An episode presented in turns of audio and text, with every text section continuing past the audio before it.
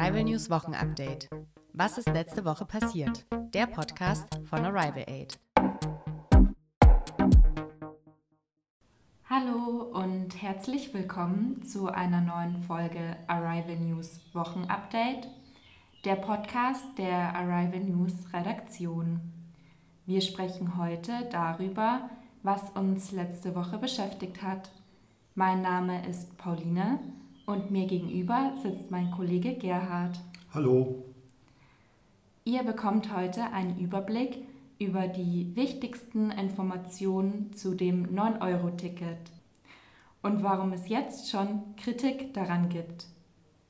Auch erfahrt ihr mehr über ein neues Liefersystem in Afrika und welches Körperteil in einem 3D-Drucker entstanden ist. Zuletzt sprechen wir über die größte Pflanze der Welt. Aber zuerst gibt es ein kleines Rätsel. Ich habe auch diese Woche ein Sprichwort mitgebracht. Und zwar, eine Hand wäscht die andere. Gerhard, kannst du mir erklären, was das Sprichwort bedeutet?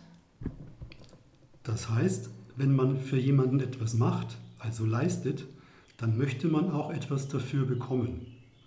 Es kann aber auch bedeuten, dass man sich gegenseitig hilft. Also beide Personen machen oder leisten etwas für die andere Person. Das Sprichwort kommt übrigens aus dem ersten Jahrhundert, aus der Zeit der Römer. Es ist also schon sehr, sehr alt. Das ist ja interessant. Kommen wir zu unseren Themen der letzten Woche. Also ich weiß nicht, wie es euch geht, aber als ich von dem 9-Euro-Ticket das erste Mal gehört habe, war ich begeistert. Für 9 Euro einen ganzen Monat Züge und Busse fahren. Das hört sich doch gut an. Vor allem, weil die Tickets in ganz Deutschland gelten. Warum es jetzt sehr viel Kritik gibt, erfahrt ihr gleich. Zuerst aber gibt uns Gerhard einen kleinen Überblick. Was müssen wir denn über die Tickets wissen? Durch den Ukraine-Krieg ist alles sehr teuer geworden, besonders das Autofahren. Denn die Preise von Benzin und Diesel steigen immer mehr. Die Regierung möchte mit dem neuen Euro-Ticket Bürgerinnen entlasten. Es ist Teil von dem Entlastungspaket der Regierung und soll die Menschen unterstützen. Ein Entlastungspaket sind viele verschiedene Hilfen.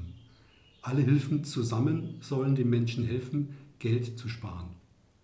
Normalerweise kostet ein Monatsticket ungefähr 100 Euro.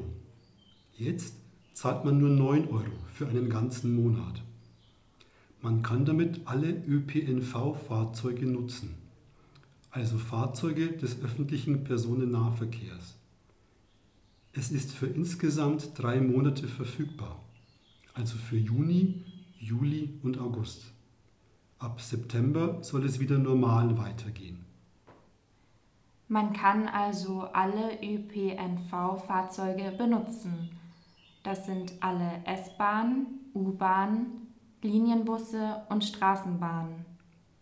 Auch dürfen Regionalzüge genutzt werden. Aber aufgepasst, nur zum Teil. Es dürfen nur Regionalzüge aus dem Nahverkehr genutzt werden. In den Regionalzügen von der DB Fernverkehr AG gilt das 9-Euro-Ticket nicht. Das kann ganz schön verwirrend sein, denn in diesen Zügen gelten normale Nahverkehrstickets, aber nicht das 9-Euro-Ticket. Ihr könnt am Schalter nachfragen, wenn ihr euch unsicher seid. Viele Menschen haben ein Fahrkarten-Abo, also eine Fahrkarte, die für eine längere Zeit gültig ist, zum Beispiel ein Jahresticket oder ein Semesterticket für Studierende. Was macht man, wenn man sich schon eine Fahrkarte gekauft hat? Wenn man schon ein Abo-Ticket hat, bekommt man die Differenz zwischen dem Ticketpreis und dem Abo zurück. Also man bekommt das Geld zurück, dass man zu viel gezahlt hat. Sie können mit dem Ticket, das Sie schon haben, auch bundesweit fahren. Das Ticket ist also auch in ganz Deutschland gültig. Das hört sich alles sehr gut an. Auch ich habe mir gleich ein 9-Euro-Ticket gekauft. Das habe ich auf der Website der Deutschen Bahn bestellt. Man bekommt es aber auch am Schalter, am Automaten, bei MitarbeiterInnen, in den Bussen und Bahnen oder über die Deutsche Bahn-App. Bisher haben wir nur positive Dinge erfahren. Warum gibt es denn jetzt schon so viel Kritik am 9-Euro-Ticket? Kritiker sagen zum Beispiel, für Menschen, die auf dem Land wohnen, bringt das Ticket nichts. Denn dort gibt es oft gar keine öffentlichen Verkehrsmittel. Der nächste Bahnhof ist zu weit weg und Busse fahren zu selten. Diese Bürgerinnen müssen also weiter das teure Benzin zahlen. Einige sagen, dass die Infrastruktur ausgebaut werden muss. Das heißt, es braucht mehr Bahnhöfe, mehr Schienen und mehr Bushaltestellen, damit jede Bürgerin und jeder Bürger gut angebunden ist. Dafür gibt es jetzt erst einmal kein Geld mehr. Denn das 9-Euro-Ticket kostet dem Staat viel Geld. Und wie kommt das Ticket bei den Bürgerinnen an? Wird es genutzt? Das Ticket wird sehr viel genutzt. Und auch das ist ein Problem. Die Bahnsteige und Züge waren überall in Deutschland sehr voll. Deshalb hat das Bahnpersonal viel Stress. Es gab mehr Zugausfälle und Störungen als sonst. Die Bahn hatte sehr wenig Zeit, sich auf diese vielen Fahrgäste vorzubereiten. Mit mehr Zeit hätte die Deutsche Bahn besser planen können. Ja, wenn die Züge so voll sind, macht Bahnfahren nicht so viel Spaß. Ich bin gespannt, wie es weitergeht. Wir kommen jetzt zu den positiven Nachrichten, zu unseren Good News, damit wir mit guter Laune ins Wochenende starten. Auf dem afrikanischen Kontinent gibt es viele Regionen, die keine gute Infrastruktur haben. Das heißt, es fehlen zum Beispiel Straßen und Brücken, die den Transport von Gütern ermöglichen. Und das soll sich jetzt ändern. Es soll das erste Drohnenliefernetzwerk der Welt entstehen. Es ist eine neue Möglichkeit, Dinge zu transportieren. Vor allem das Gesundheitssystem und die Wirtschaft sollen mit dieser neuen Liefermöglichkeit verbessert werden. Es werden insgesamt 12.000 Drohnen eingesetzt, die zum Beispiel Medikamente und Impfstoffe transportieren. Die Drohnen werden von dem deutschen Unternehmen Wingcopter hergestellt. Die Wingcopter-Drohnen können 110 Kilometer fliegen und eine Geschwindigkeit von 145 Kilometer pro Stunde erreichen. Das Ziel ist es, das Leben von Millionen von Menschen zu verbessern und zu retten.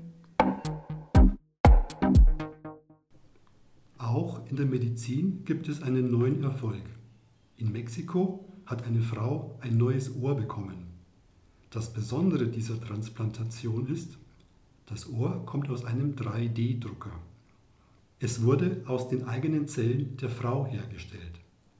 Das sehen Forscherinnen als großen Vorteil. Sie hoffen, dass die Organe aus den eigenen Zellen besser von dem Körper angenommen werden. Die Operation kann eine große Chance für Menschen sein, die mit einer Fehlbildung auf die Welt kommen.